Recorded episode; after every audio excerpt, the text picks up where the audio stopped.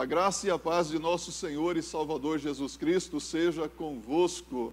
É sempre uma experiência de grande honra e alegria poder compartilhar a palavra de Deus com servos e servas de Deus que estão interessadas em fazer a vontade do Senhor. Eu louvo a Deus porque até aqui o Senhor nos tem ajudado, o Senhor nos tem abençoado na realização desse culto. Louvo a Deus pela vida do pastor Rodrigo, pela vida do Renato, pela vida do Rafael que está aqui nos auxiliando, o Alexander também nos apoiando firmemente. Tudo isso só é possível devido à cooperação de membros desta igreja. Então eu louvo a Deus porque a obra do Senhor está sendo feita e Deus tem levantado pessoas para nos ajudar nesse tempo. Eu gostaria de, nesse momento, convidar você a meditar na palavra de Deus. Eu quero abrir a Bíblia no Salmo 51, versos de 1 a 13 você tem uma Bíblia em suas mãos? Você tem um celular, um tablet? Então abra a sua Bíblia. Eu não vou ler todos os, os 13 versos bíblicos, vou ler apenas o verso 13, mas no decorrer da nossa reflexão, nós vamos meditar em cada um deles, ok? Assim diz a palavra de Deus. Então ensinarei aos transgressores os teus caminhos, e os pecadores a ti se converterão. Uma oração e um desafio. Este é um salmo de Davi que surgiu quando o profeta Natã confrontou o rei com o seu pecado. Que pecado? Um pecado duplo: adultério e homicídio. Que pecados terríveis, não é mesmo? Mas o rei Davi, um homem segundo o coração de Deus, chegou ao ponto de cometer esses pecados terríveis cometeu adultério com Batseba e depois mandou o marido dela, Urias, para a frente de batalha para ser morto. Ele pensou que tudo estava indo muito bem, ele era rei, ele podia fazer o que bem entendesse, porém, o profeta Natã, divinamente avisado, confrontou Davi com o seu pecado. E o que aconteceu? Davi, um homem muito sincero, teve uma atitude esperada por quem realmente teme ao Senhor. Houve um quebrantamento de coração. E Davi começa a orar a Deus e expressa o desejo do seu coração de ensinar aos pecadores os caminhos de Deus e vê-los convertidos ao Senhor. Sabe, sempre que eu tenho oportunidade, eu pergunto para um servo, uma serva de Deus, um cristão, Quantas vidas você já levou aos pés de Cristo? Você já teve a alegria de ganhar uma vida para Jesus? E quase sempre as respostas me decepcionam. E se a mim, quanto mais a Deus. Sabe, alguém que procura ensinar aos transgressores os caminhos de Deus e vê-los convertidos ao Senhor, precisa atender algumas condições básicas que nos são apresentadas aqui neste salmo. Você vai encontrar quatro delas. A primeira delas é a remoção do pecado. Isso mesmo, a remoção do pecado. Para ensinar aos transgressores os caminhos de Deus e vê-los convertidos a Deus, você precisa primeiro deixar que Deus remova todo e qualquer pecado da sua vida. Você precisa entender o que Deus quer que você faça com relação ao pecado em sua vida. Note como Davi confessa o seu pecado honesta e abertamente diante de Deus. Acompanhe comigo a partir do verso 1 aqui do Salmo 51. Ele ora a Deus com muita honestidade, um coração aberto, dizendo: Tem misericórdia de mim, ó Deus afasta de mim as minhas transgressões, lava toda a minha iniquidade, purifica-me de todos os meus pecados. Contra ti e somente contra ti eu pequei. Purifica-me e eu ficarei limpo. Lava-me e eu ficarei tão alvo como a neve. Sabe, o coração de Davi ficava ferido, e os seus olhos cheios de lágrimas enquanto pedia o perdão e a purificação do seu pecado. Davi não tentou pedir desculpas por eles.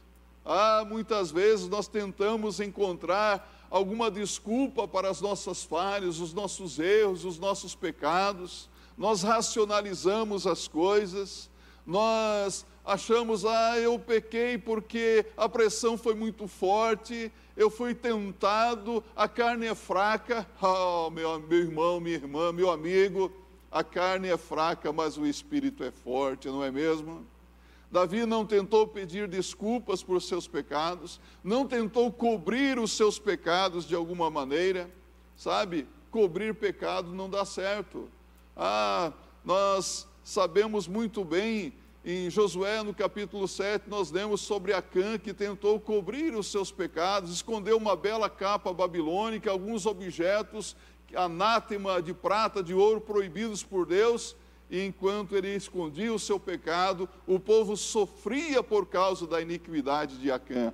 Mas quando ele deu glória a Deus, confessou o seu pecado, o povo foi abençoado. Sabe, não se pode tentar cobrir uma, um montouro de lixo com um lençol branco. Sabe o que acontece? Fica tudo muito bonito, branquinho, mas por baixo podridão insuportável e o lixo cheira mal, não é verdade? Fede. Assim é o pecado.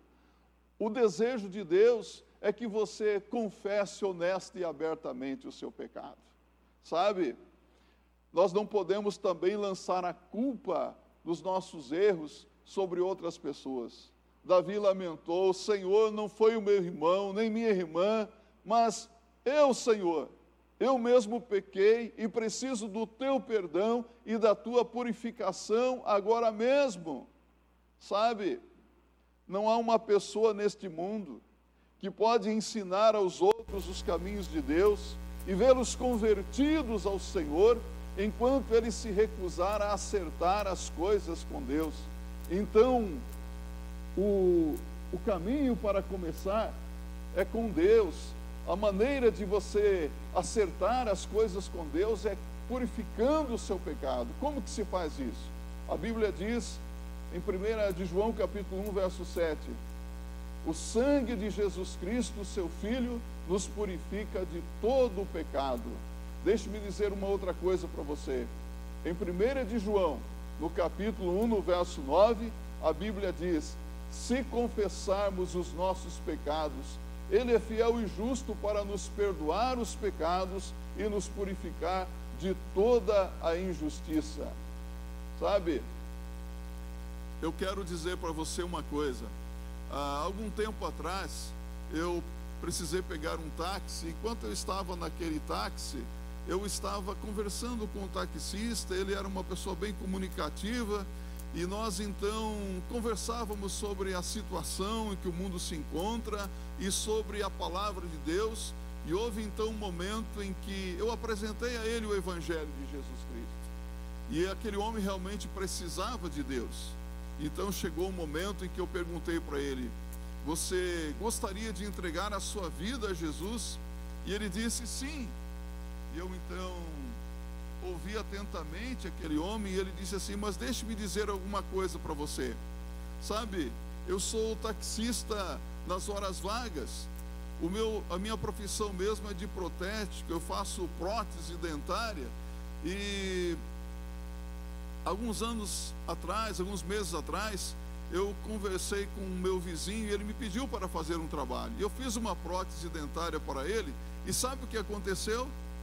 Ficou perfeita e até hoje ele não me pagou, e todos os dias ele sai para a sua igreja, ele diz que é um cristão, e eu quero fazer uma pergunta para você: você é como ele?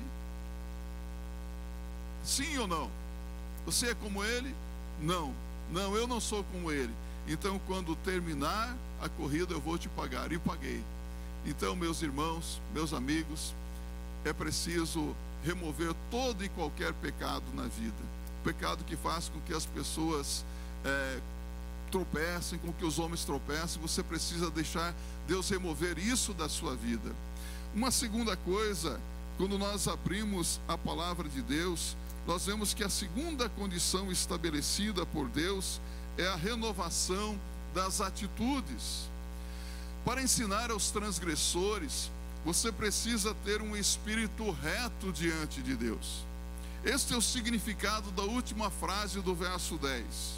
Renova um espírito reto dentro de mim. Davi sentiu claramente que a sua atitude estava certa. Mas agora, ó Senhor, torna a minha atitude certa novamente. Atitudes erradas têm que ser mudadas e acertadas. Deixe-me fazer uma pergunta para você. Será que você tem uma atitude má para com as pessoas que são diferentes de você? Será que você tem uma atitude má para com os seus pais, para com a sua esposa, o seu esposo? Será que você tem uma atitude má no seu ambiente de trabalho? Será que você tem uma atitude má para com as suas responsabilidades na igreja?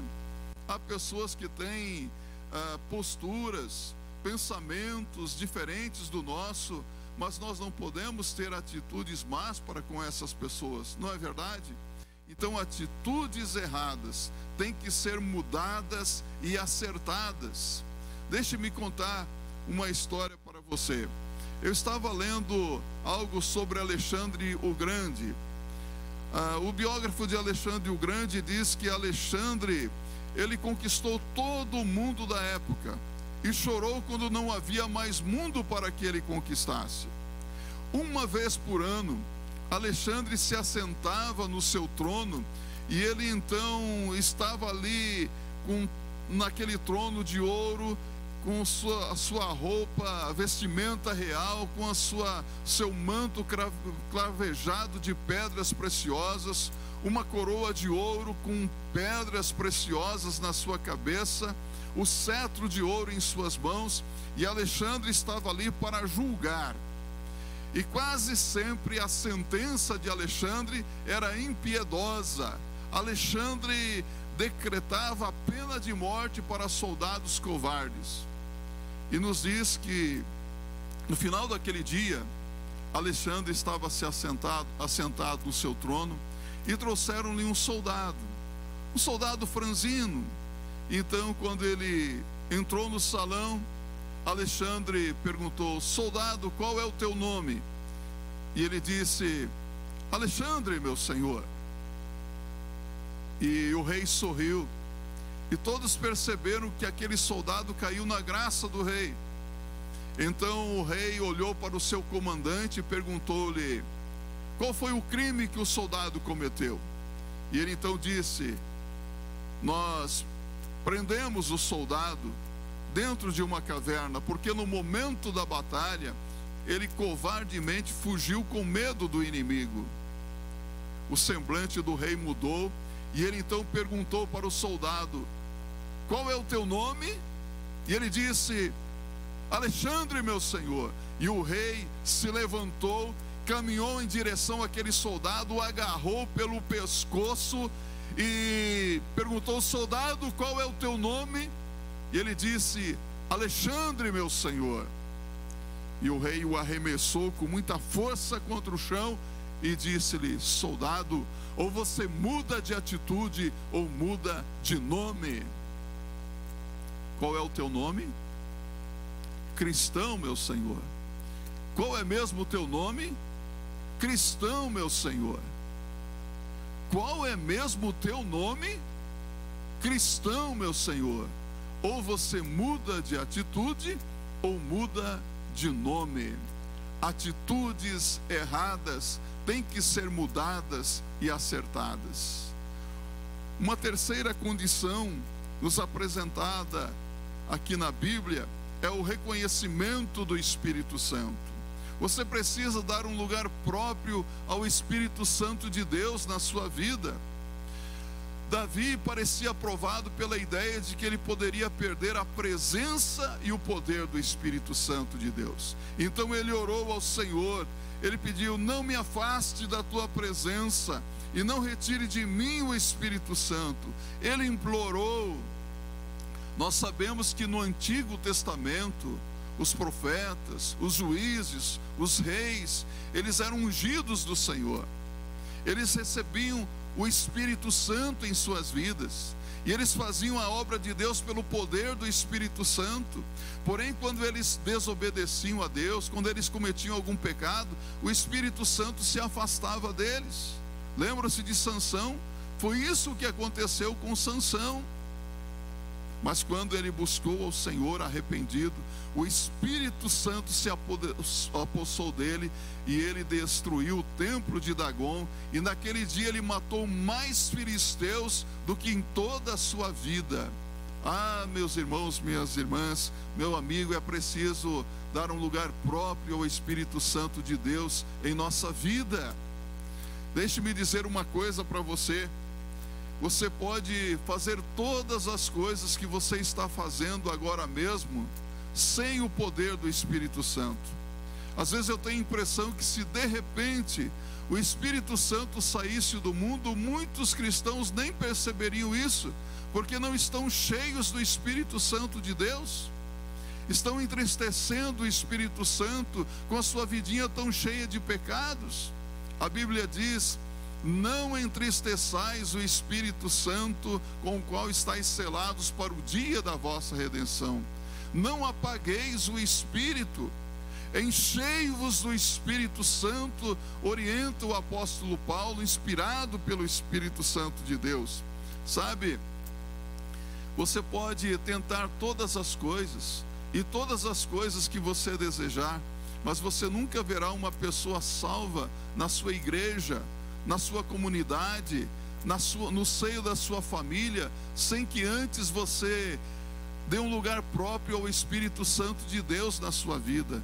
Então, faça o que o Espírito Santo de Deus tem dito para você fazer. Não faça o que o Espírito Santo tem dito para você não fazer. E finalmente, você precisa deixar Deus restaurar a alegria da salvação. Davi pediu a Deus: restaura em mim a alegria da tua salvação. Não era uma salvação perdida que Davi queria reconquistar, mas uma alegria perdida.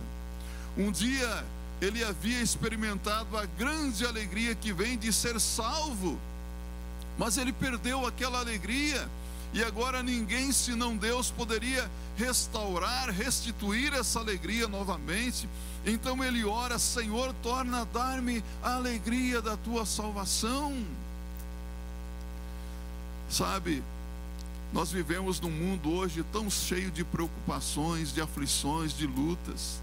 As pessoas estão vivendo deprimidas, de, desencorajadas, elas estão precisando de esperança, de verdadeira felicidade, alegria. Será que quando elas olham para você, elas conseguem perceber a alegria que você sente por ser salvo? A alegria do Senhor na sua vida? Alegria pela certeza de que os seus pecados foram perdoados?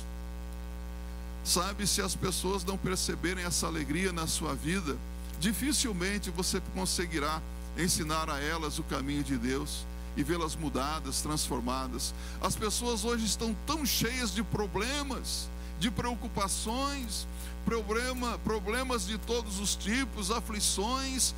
As pessoas estão preocupadas com o emprego, com saúde, quanto mais o peso de uma religião sem alegria. A alegria no seu coração. Elas podem ver a alegria que você experimenta por ser salvo. Quando elas virem alegria no seu coração. Alegria que é a nossa força, não é? A Bíblia diz em Neemias 8, verso 10: A alegria do Senhor a vossa força é. Ah, então elas vão permitir que você testemunhe a elas da graça de Deus e elas vão se converter a Cristo. Há um imperativo da palavra de Deus em Filipenses 4, verso 4, que diz: Alegrai-vos sempre no Senhor, outra vez vos digo, alegrai-vos. Alegrai-vos no Senhor. Se você está deprimido, desencorajado, peça para o Senhor restaurar a alegria da salvação na sua vida. Deixe-me perguntar para você: você se lembra do dia em que você aceitou Jesus como teu Senhor e Salvador pessoal? Lembra onde você estava? Foi através de um folheto, da leitura da palavra de Deus? Alguém pregou a mensagem para você, alguém testemunhou para você? Como foi que você aceitou a Cristo? Lembra-se daquele dia? Ó, oh, que dia feliz, não é mesmo? Todo dia era domingo. Ah, mas o que aconteceu? Parece que na vida de alguns aquela alegria foi diminuindo e em alguns casos até desapareceu. Deixe-me dizer uma coisa para você. Você pertence a Cristo. Você pode estar deprimido, desencorajado, mas você pertence a Cristo. E você precisa pedir para que Deus atue poderosamente na sua vida, restituindo a alegria. Então, deixe o Espírito Santo de Deus tirar do seu coração a preocupação, o sentimento de culpa, essa tristeza, essa amargura, porque Ele pode fazer isso se você colocar o seu coração de um modo tão aberto, sincero na presença de Deus. Eu quero caminhar para a conclusão de nossa reflexão, dizendo para você, nesses últimos dias, nós temos visto e temos ouvido tantas coisas, não é mesmo? Nós ouvimos as preocupações das autoridades, nós às vezes tecemos os nossos comentários a respeito de política, nós estamos vendo a situação, a crise de saúde, a crise econômica, financeira, e falamos muitas coisas, mas o mais importante que nós temos que fazer é falar de Jesus Cristo, da Sua graça, falar do Evangelho de Jesus Cristo, que tem o poder para transformar, para mudar a vida das pessoas, para dar esperança nos corações. Mas para que isso aconteça, Deus quer usar você.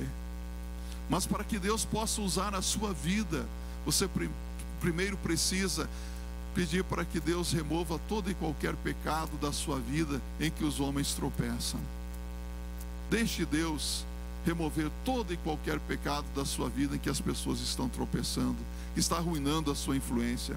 Peça para Deus transformar as suas atitudes e fazê-las certas novamente. Dê um lugar próprio ao Espírito Santo de Deus na sua vida. Pare de entristecer o Espírito Santo por fazer o que ele tem dito para você não fazer. Não extinga o Espírito Santo por não fazer o que ele tem dito para você fazer. E peça para Deus restaurar a alegria que você tinha quando foi salvo. Então, você poderá ensinar aos pecadores os caminhos de Deus e eles vão se converter a Deus.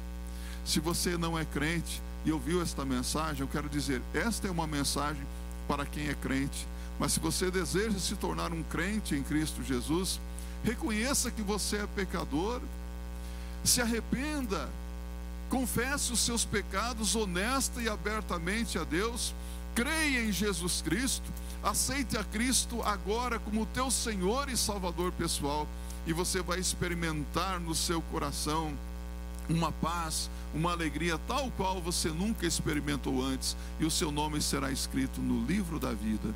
Que assim seja para a glória de Deus.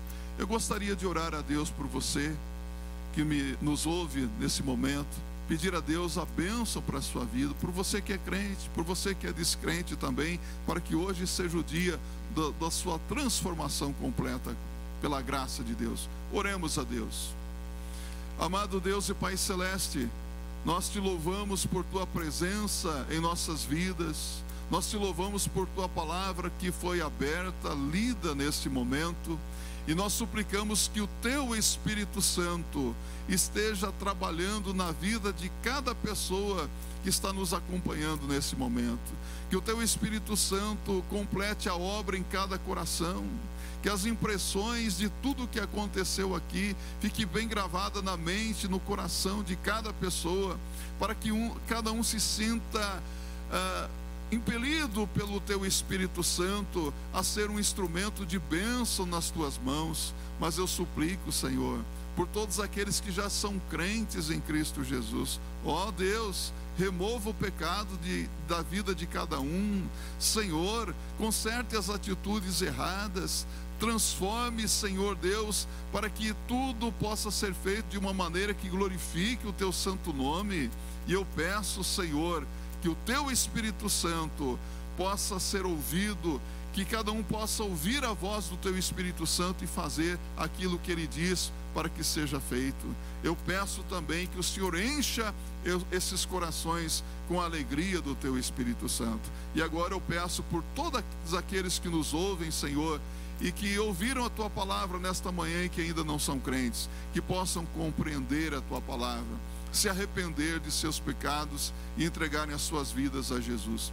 E eu peço, Senhor, a bênção do Senhor para cada família que nos ouve neste dia, pois oramos em nome do Senhor Jesus Cristo. Amém. Que assim seja para a glória de Deus. Que Deus abençoe a sua vida, a sua família, para a glória do Senhor Jesus. Amém.